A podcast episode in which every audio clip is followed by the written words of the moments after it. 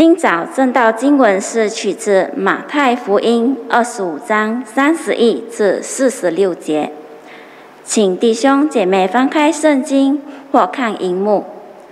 马太福音二十五章三十一至四十六节，请听我读：当人子在他荣耀里同着众天使降临的时候，要坐在他荣耀的宝座上。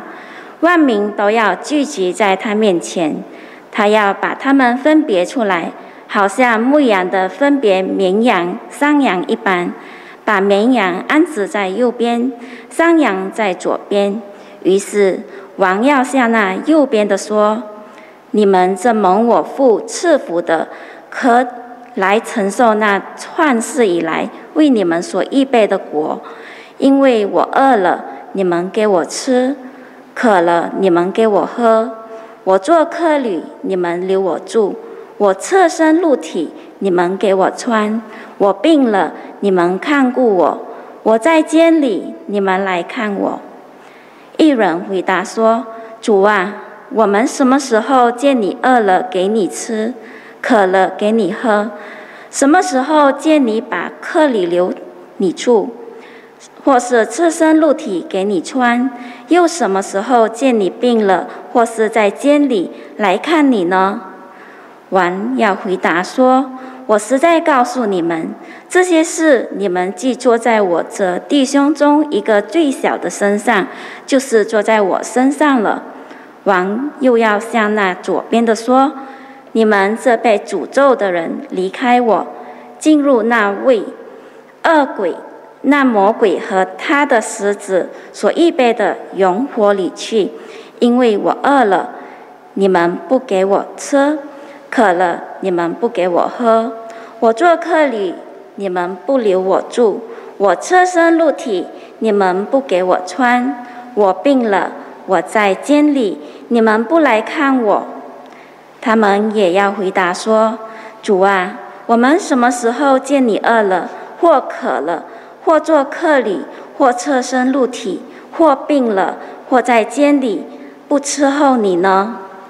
王要回答说：“我实在告诉你们，这些事你们既不坐在我这弟兄中一个最小的身上，就是不坐在我身上了。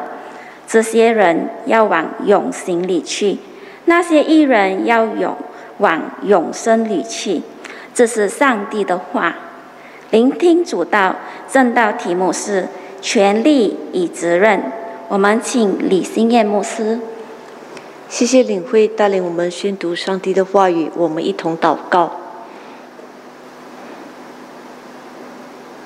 天父，谢谢你疼爱我们，把你的话语让我们把你的话写下，让我们能够有机会阅读。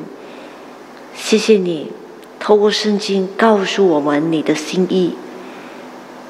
恳求你使用你的话语，借着圣灵的感动，使我们更加贴近和明白，并且我们也愿意依靠你给我们的能力，遵行你的话语。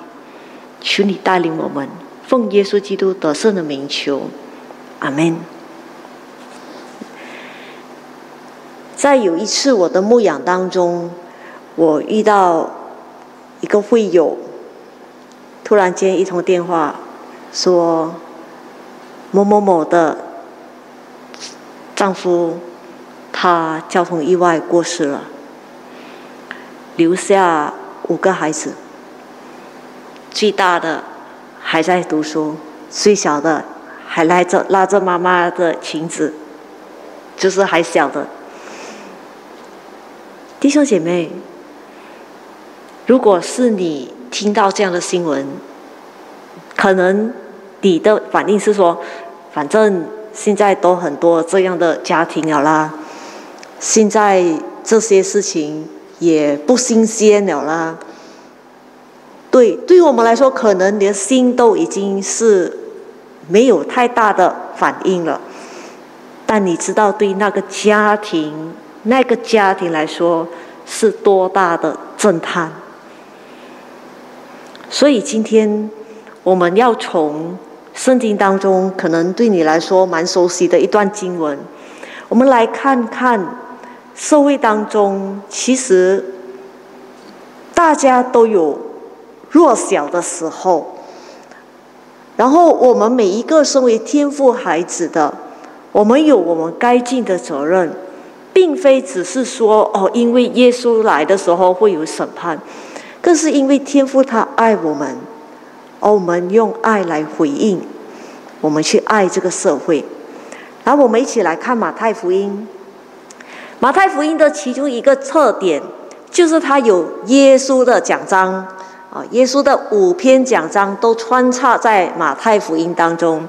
大家可能很熟悉的是登山宝训，另外可能你也蛮熟悉的是耶稣的比喻。那在马太福音二十四和二十五章呢，就是耶稣的第五篇讲章了。这篇讲章呢，主要都是讲这关于到末世的时候是怎么样的。那我们就可以看到，耶稣在讲这篇讲章的时候，主要是讲给他的门徒听。在二十四章里，耶稣提到关于末世的一些征兆，之后他就告诉门徒，你应该要做什么样的调整，应该要有怎么样的心态和行为在世生活，因为人子将要再来。那包括了要警醒，要准备。要忠心的按着才干来侍奉，要关爱和服侍社会中微小不起眼的，这是我们今天要注重的经文。首先，我们先来看三十一节到三十三节，二十五章三十一到三十三这样说：当人只在他荣耀里同着众天使降临的时候，要坐在他荣耀的宝座上。万民都要聚集在他面前，他要把他们分别出来，好像牧羊的分别绵羊、山羊一般，把绵羊安置在右边，山羊安放在在左边。这里我们可以看到，耶稣很清楚的说到，他会离。他会再来，他会再来，就表示他会离开，然后会再来。而人子再来的时候，是在他的荣耀里同天使降临的。哇，那个是轰轰烈烈大征战。我们想想一下，耶稣他起初他道成肉身的时候是怎样的？一个人，他自己一个。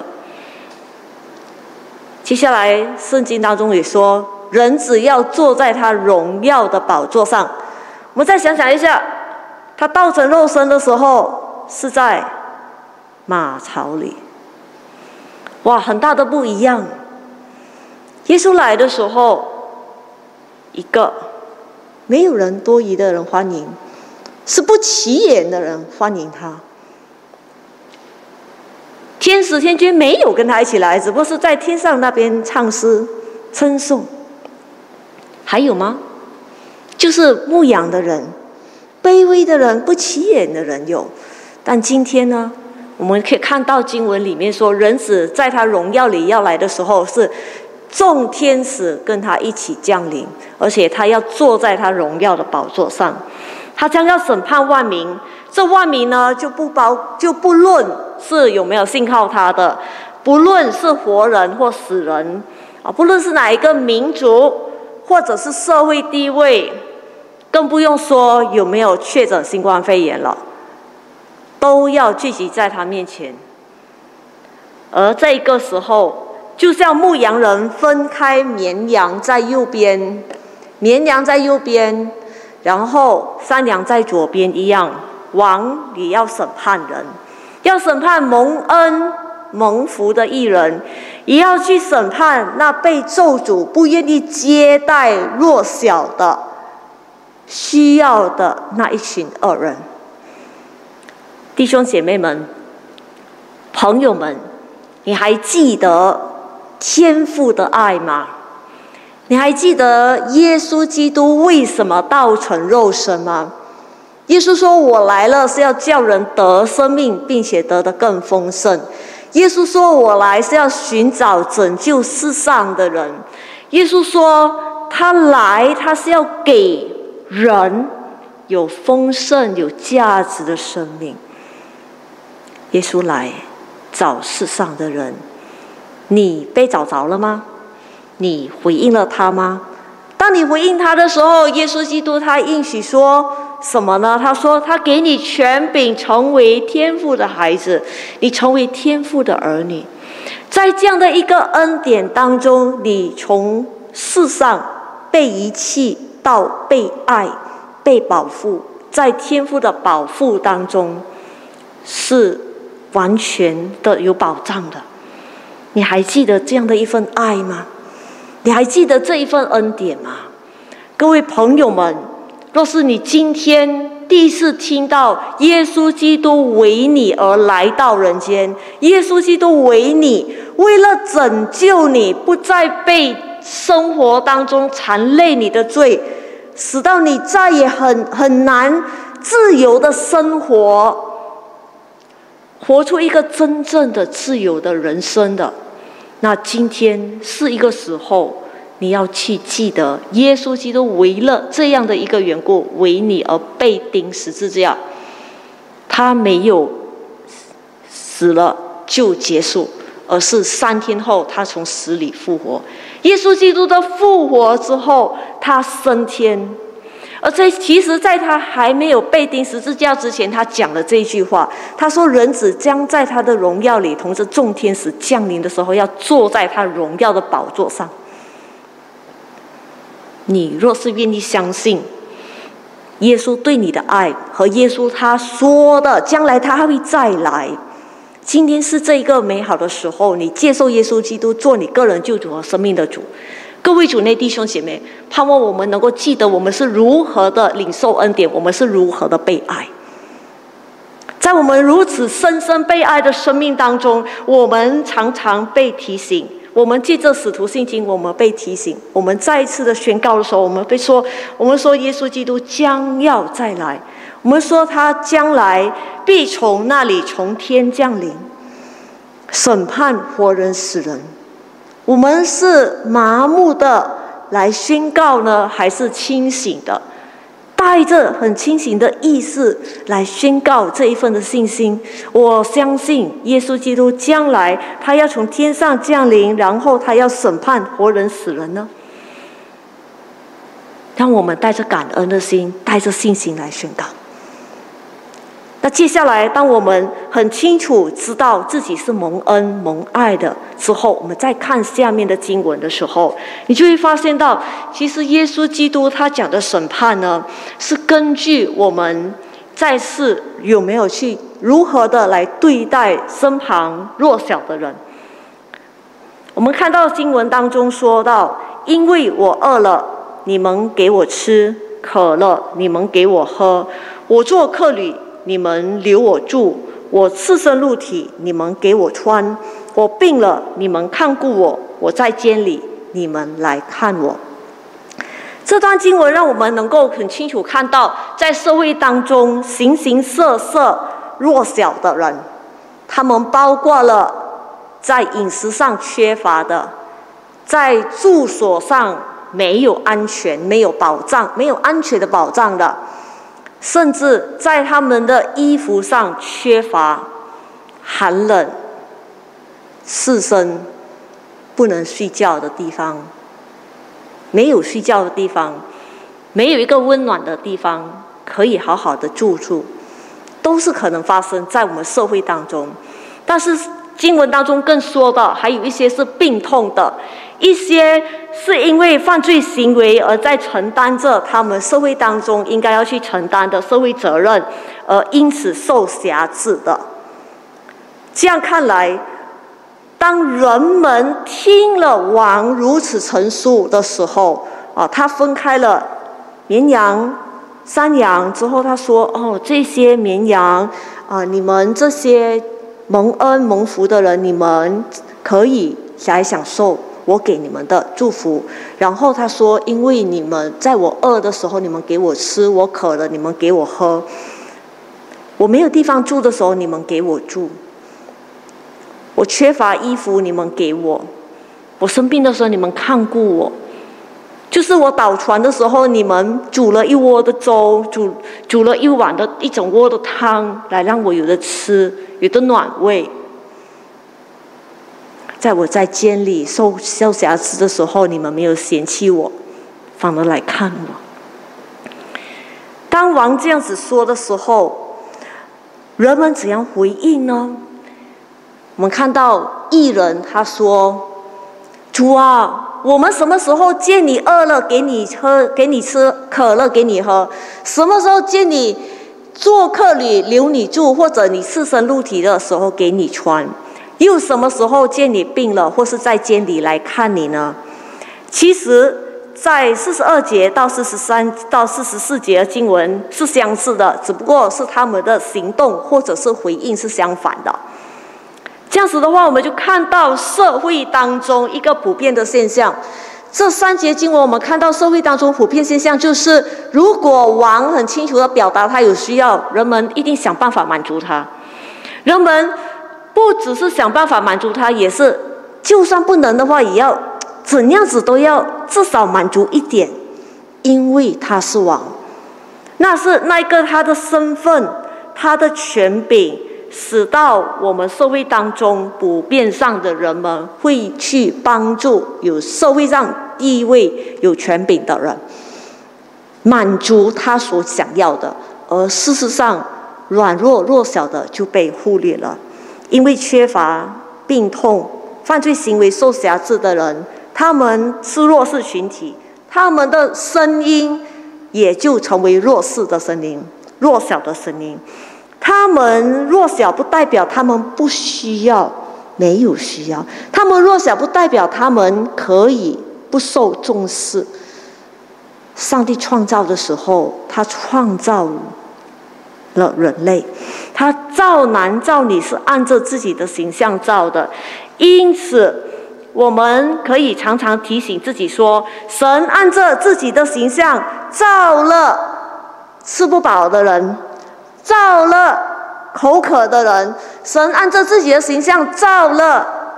没有安全保障居住的客旅，神按照自己的形象也造了赤身露体、缺乏暖衣的人。神也造了自己的形象，造了生病的或是在监里的。问题是，我们嫌弃他们吗？我们有看到神是按照他自己形象造了这一些人吗？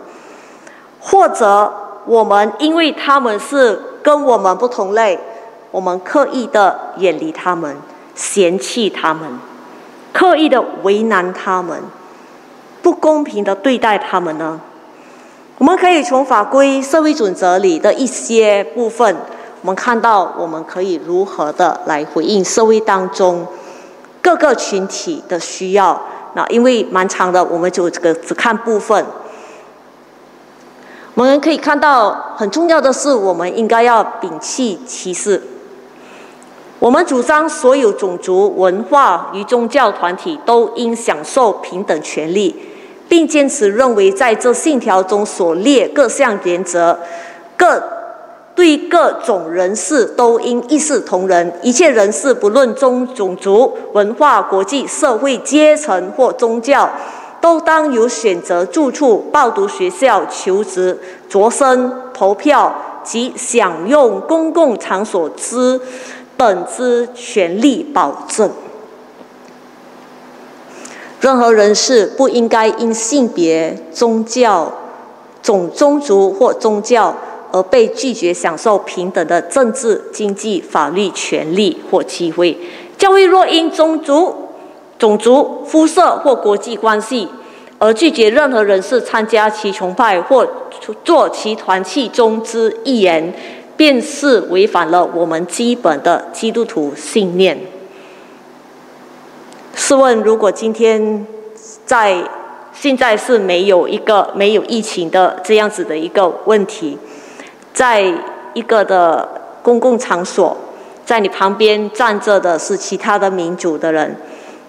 你会刻意的跟他说：“我要向左移动一步，故意的离他远一点吗？”你会故意的说，跟你后跟你前面或你后面的家人说：“咦，这个不知道什么味道，很怪的。”是有这样子的态度吗？如果有的话，可能我们要思考我们如何的在我们日常行为当中对待我们国家里不同民族的人，要怎样的秉持歧视。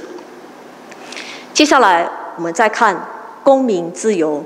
我们主张言论、聚会、新闻、广播及所有其他传媒的自由。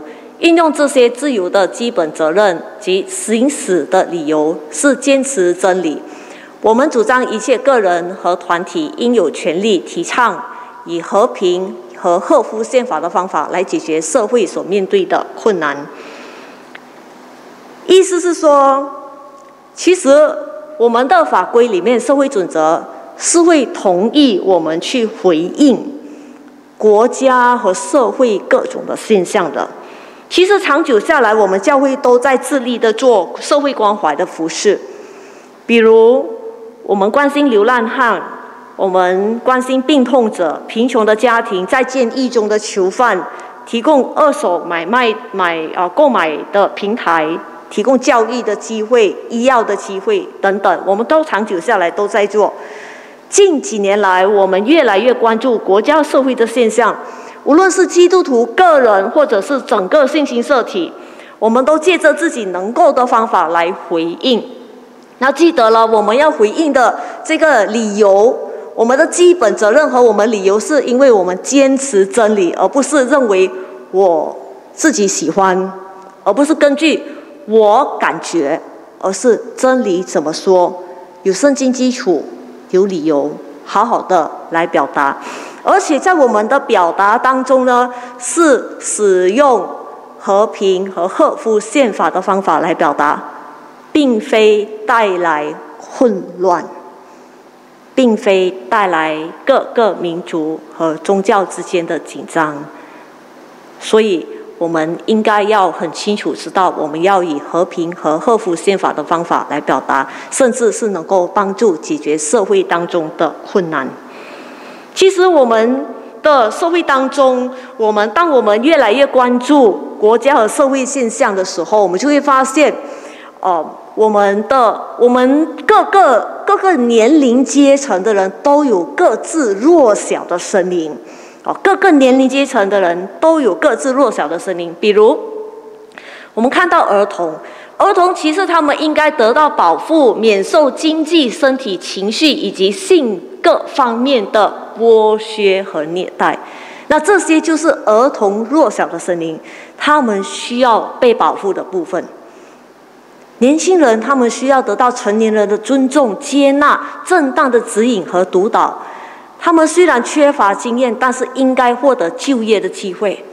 基督徒家长和监护人以及教会有责任确保年轻人得着以基督教道德价值观一致的婚前辅导和教育，其中包括了婚姻的尊贞、忠贞和单身的境境界。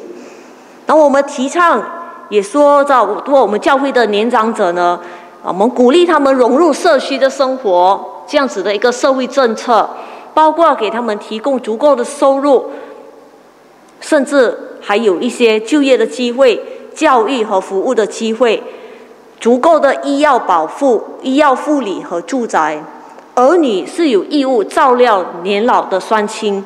这些我们就看到不同年龄层他们有各自弱小的这一个呼声的时候，弟兄姐妹们，我们又如何回应这个社会呢？我们如何回应这个社会？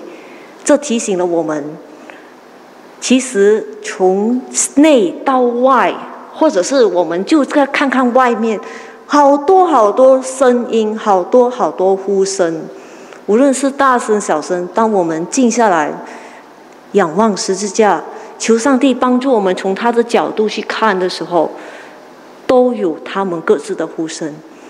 你愿意停下脚步，为他们的缘故而？疼爱他们吗，因为你自己深深被爱。虽然社会准则有着不同，刚才刚才我给予大家的一些看到的一些的这些教导、一些说法。那圣经当中，耶稣也告诉我们，他将来去审判我们的时候，是要看我们如何的关爱社会当中弱小的群体。那我们也应该要知道，确定的知道自己的动机是怎么样的。我们的动机是否正确？我们是否带着智慧来行事？看看接下来的经文，四十节，王要回答一人说：“我是在告诉你们，这些事你们既坐在我这弟兄中一个最小的身上，就是坐在我身上了。”王要回答不接待弱小者的说：“我是在告诉你们，这些事你们既不这既不坐在我这弟兄中一个最小的身上，就是不坐在我身上了。这些人要往永刑里去，那些艺人要往永生里去。”这段经文再次的提醒我们，叫我们重看自己的自己的服侍的动机。我是不是啊有做就算啊做做样子，还是我是刻意的去协助，自道去协助最小的那一个弟兄姐妹？那服侍的仆人的这一颗心，就在我们的眼前。从耶稣的这个比喻当中，我们能够看到。当然，面对社会的复杂性和多变性，我们需要有智慧的来提供正面、积极、合乎圣经价值观的教导，来回应这个社会当中各样的情况、各样的事宜。这是真的，这是应该的。不然的话，我们所发出来的声音可能会使到别人跌倒，甚至。会被别人利用，所以我们说，我们要如何回应爱护生命的事宜呢？啊，这个是必须讲的，因为大家现在很在乎这件事情。我们要如何回应社爱护生命的事宜呢？社会当中不同的人都在呐喊：“我很孤单，我很害怕。”不同的人都在喊，我都在忙着上上线开会，忙着工作。我虽然忙着功课，但是我很孤单，没人跟我说话。你愿意让他多说几句，听他的声音，并且为他祷告吗？耶稣爱你那么多，我们深深被爱，让我们也去爱我们身旁的人，不是单单因为将来的审判，更是因为我们带着感恩的心，感谢上帝如此爱我们。